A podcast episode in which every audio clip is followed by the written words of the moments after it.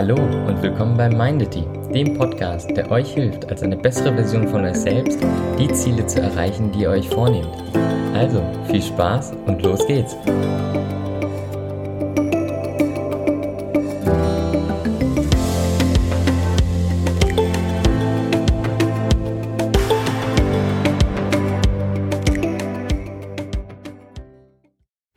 Hey, schön, dass du eingeschaltet hast. Ich habe dir heute fünf Tipps mitgebracht. Fünf Tipps, mit denen du bitte heute, am besten sogar nach diesem Podcast, deinen Arbeitstag mal kontrollieren sollst, ob dein Arbeitstag wirklich so optimiert ist, dass du produktiv sein kannst.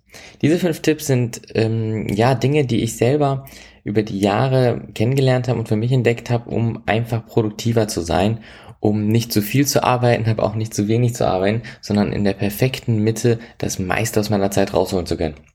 Und ich möchte sie dir heute präsentieren. Das Tool dir was zu schreiben und los geht's. Das allererste Vorbereitung. Vorbereitung ist unfassbar wichtig und dieser Punkt, ich könnte den nicht noch mehr betonen. Was meine ich mit Vorbereitung? Schau, dass du als allererstes genug geschlafen hast. Du kannst nicht produktiv sein, wenn du zu wenig Schlaf hast. Das heißt, schau, dass du irgendwie sieben bis neun Stunden Schlaf bekommen hast. Ein durchschnittlicher ja, Schlafzyklus dauert eineinhalb Stunden. Das heißt, vorzugsweise hast du siebeneinhalb Stunden oder halt auch direkt neun Stunden geschlafen, weil dazwischen abbrechen ist nicht ganz so vorteilhaft. Das heißt, hol dir genug Schlaf. Aber viel wichtiger als das ist es, dass dein Arbeitsplatz zum Beispiel vorbereitet ist. Du hast zum Beispiel eine wichtige Präsentation, die du fertig machen musst. Dann sorg dafür, dass du jetzt nicht anfangen musst, erstmal aufzuräumen, bevor es losgeht. Dass du, wenn du jetzt startest, nicht als allererstes, ich sag mal, das Template deiner Firma raussuchen musst, sondern alles schon bereit steht, dass du direkt loslegen kannst. Es bringt ja nichts, ich sag mal, die Steine in den Weg zu legen und die erste Stunde deines Arbeitstages damit zu verschwenden, die Dinge vorzubereiten, dass du überhaupt erst starten kannst. Das heißt, es macht unfassbar viel Sinn, sich einen Tag vorher, vor einem Projekt oder an sich vor jedem einzelnen Tag, wenn du Lust hast, sich zu fragen, was steht morgen an und was brauche ich dafür? Was kann ich jetzt machen, was mir die Arbeit morgen ein kleines bisschen leichter macht? Diese Frage, die hat mich ja über die Jahre begleitet und hat mir sehr dabei geholfen, mich bestens vorzubereiten. Kommen wir zum zweiten Schritt.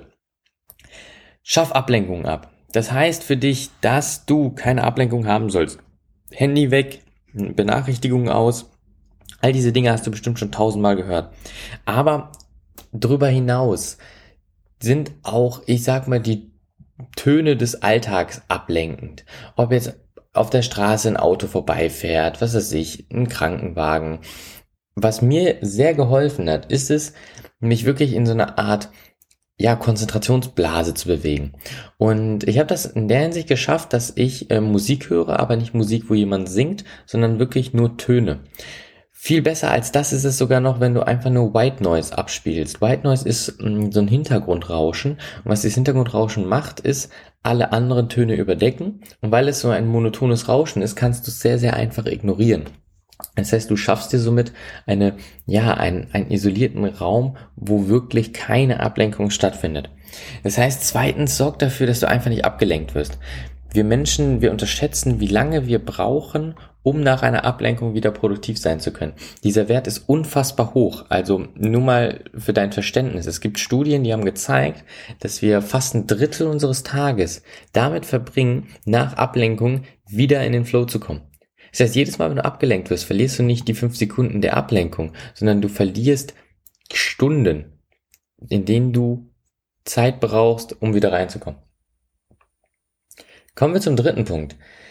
Deep Work ist immer besser als Shallow Work. Das ist aus einem Buch. Das Buch heißt wortwörtlich Deep Work. Kann ich dir nur empfehlen. Mega Buch. Worum es in dem Buch geht, ist es, dass du, ja, ich sag mal, tiefe Arbeit tun sollst. Was heißt tiefe Arbeit? Das heißt, dass du die Dinge machen sollst, die dich wirklich voranbringen. Ähm, in dem Buch ist das sehr schön beschrieben. Also flache Arbeit oder shallow work ist immer dann, wenn die Arbeit in sich geschlossen ist und keine wirklich, keinen wirklichen Zweck außerhalb der Arbeit selbst erfüllt. Das ist zum Beispiel, wenn du E-Mails beantwortest. Wenn die E-Mails Teil eines größeren Projekts sind und diese Kommunikation essentiell dafür ist, ja. Aber meistens ist ja das Beantworten einer Mail nichts anderes als ein, ja, ich sag mal, ein kurzer Status oder eine kurze Nachricht, eine kurze Antwort. Das heißt, wenn wir die E-Mail beantwortet haben, ist die Aufgabe damit auch erledigt. Sie erfüllt keinen Zweck über sich selbst. Hingegen Deep Work ist das komplette Gegenteil. Deep Work funktioniert genau andersherum. Bei Deep Work ist es so, dass die Aufgaben Teil von etwas Größerem sind.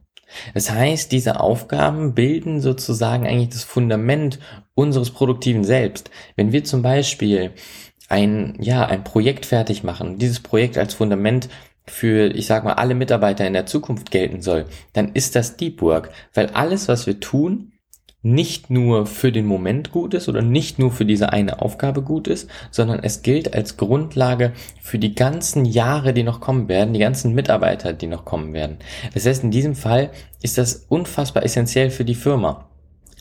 Was heißt jetzt genau, dass Deep Work besser ist als Shallow Work? Ähm, ich glaube, es geht gar nicht darum, dass wir bewerten, was davon besser ist, sondern es geht darum, dass du in deinem Arbeitsalltag so viel es geht Deep Work machen solltest, und so wenig Shallow Work. Heißt nicht, dass du jetzt gar keine E-Mails mehr beantworten sollst, sondern wenn du jetzt zum Beispiel einen 8-Stunden-Tag hast, dann schau, dass du da dir konzentrierte drei bis vier Stunden Blöcke an Deep Work einbaust mit kleinen Elementen von Shallow Work. Und in diesem Fall sollst du dann drei Stunden konzentriert arbeiten und dann kannst du auch mal in einem Zeitblock von einer halben Stunde bis zu einer Stunde E-Mails beantworten, ein paar Nachrichten beantworten, die kleinen Dinge fertig machen. Hingegen, wenn du es andersherum machst, wirst du sehen, dass du nach einer Woche das Gefühl hast, dass du ziemlich beschäftigt warst, ohne wirklich was zu erreichen. Wenn du dich an meine Podcast-Folge zu Eisenhowers ähm, Methode des Aufgabenmanagements erinnerst, dann ist Shallow Work die klassische ja, das klassische Beispiel für Aufgaben aus dem C-Quadranten. Und diese Aufgaben, die geben dir nur das Gefühl, beschäftigt gewesen zu sein, aber du produzierst nicht wirklich Sinnvolles. Kommen wir zum vierten Punkt und das hat sehr viel mit Fokus zu tun. Der vierte Punkt hat sehr viel mit Fokus zu tun. Und da geht es darum, dass du deinen Tag in Blöcke einteilst und in jedem Block wirklich nur eine einzige Aufgabe erfüllst. Was heißt eine einzige Aufgabe? Schau in deinen Kalender, du willst zum Beispiel fünf Stunden arbeiten, dann sorg dafür, dass du zum Beispiel fünfmal eine Stunde jeweils eine Aufgabe machst. Oder wie auch immer du es einteilst, aber dass in jedem Zeitpunkt die Aufgabe, die du tätigst, 100% klar ist, dass du dich nicht fragst, welche Aufgabe du jetzt machen sollst, sondern präzise weißt, wo kannst du jetzt 100% deiner Energie reinstecken. Das klingt so einfach, ist in der Realität sehr viel schwieriger.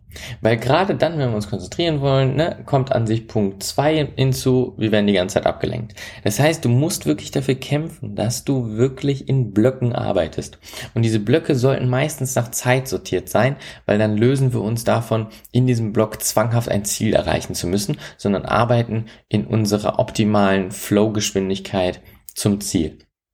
Kommen wir zum letzten Punkt. Fünftens.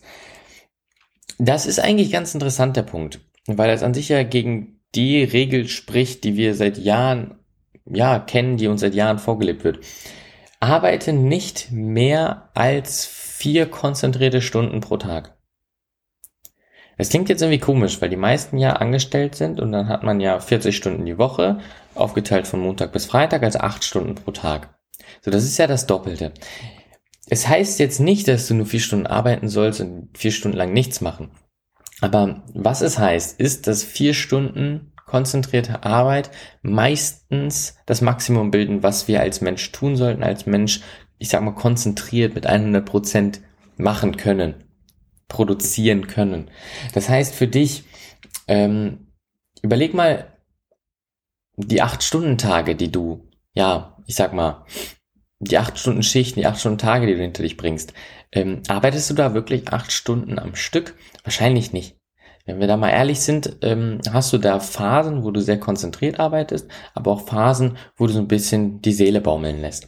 Und wenn man mal diese Phasen des konzentrierten Arbeitens mal zusammenfasst, ist es wichtig, dass diese Phasen, dass diese Phasen ungefähr im Bereich vier Stunden liegen. Weil vier Stunden das Maximum bildet, wie wir, ich sag mal, uns konzentrieren können auf produktive Arbeit. Das heißt für dich, du sollst jetzt nicht deinem Chef erzählen, dass du ab jetzt nur vier Stunden arbeitest, sondern schau, dass du wirklich vier Stunden konzentriert arbeitest und dazwischen auch mal kreative ich sag mal, Arbeitseinheiten hast, wo du auch mal unkonzentriert sein kannst, wo du auch mal abgelenkt sein kannst, wo genau diese Ablenkung deine Kreativität erhöht. Das heißt für dich, auch hier ne, bezieht sich irgendwo auf Punkt 4, mache dir Blöcke. Dass du zum Beispiel in einem klassischen Arbeitstag vier Blöcke hast, jeweils eine Stunde von konzentrierter Arbeit und die restliche Zeit drei Stunden zum Beispiel kreative Dinge machst oder halt auch Shallow Work, wo du halt einfach nur Dinge abarbeitest, die erledigt werden müssen und dann dir noch eine Stunde Pause einbaust und schon hast du, ich sag mal, mit diesen Tipps einen optimalen Arbeitstag gestaltet. Ich hoffe, diese fünf Punkte bringen dir was. Was ich wichtig finde, ist, dass du mal schaust, wie die letzten Arbeitstage bei dir so aussahen und dass du mal kontrollierst, ob diese Punkte eingehalten wurden. Also, bis zum nächsten Mal. Ciao.